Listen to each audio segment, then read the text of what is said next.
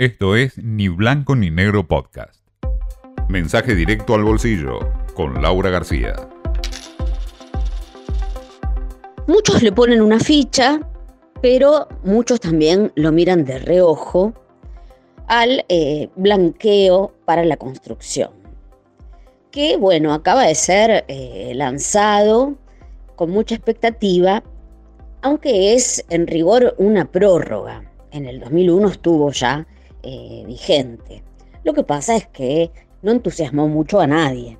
A ver, recordemos, en el 2001 recaudó 200 millones de dólares y quienes apuestan a que funcione este año hablan de unos 4.000, 5.000 millones. Fíjense qué diferencia.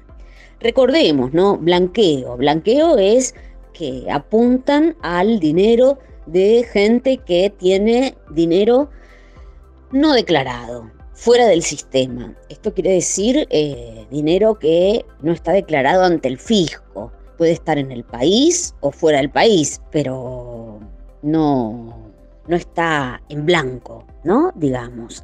Así que bueno, tienen que pagar una penalidad, pero la verdad que es bastante leve, bastante, sí, generosa. Es de, la alícuota es de apenas un 5% si entras al programa en un plazo transcurrido de 90 días después de, la entrada en vigencia de la ley eh, y a medida que va pasando el tiempo aumenta la alícuota, ¿no? Pasa a 10 y a 20 si sos de los últimos que se dejan estar y entran al final un sistema ¿no? que suele utilizarse para incentivar ¿no? la adhesión temprana, para, bueno, eh, se decidan pronto, digamos.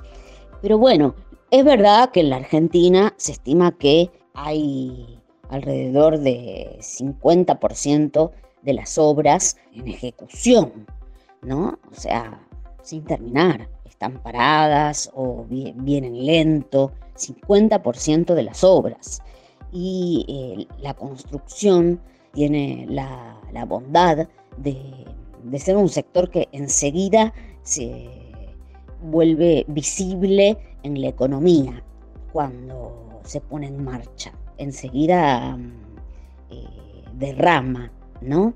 en los otros sectores. Eh, así que bueno, hay, hay bastante expectativa con esto. Pero está todo muy frenado porque obviamente sacar la plata del colchón o traer la plata es una decisión complicada en un momento como este, por decirlo elegantemente, altísima incertidumbre.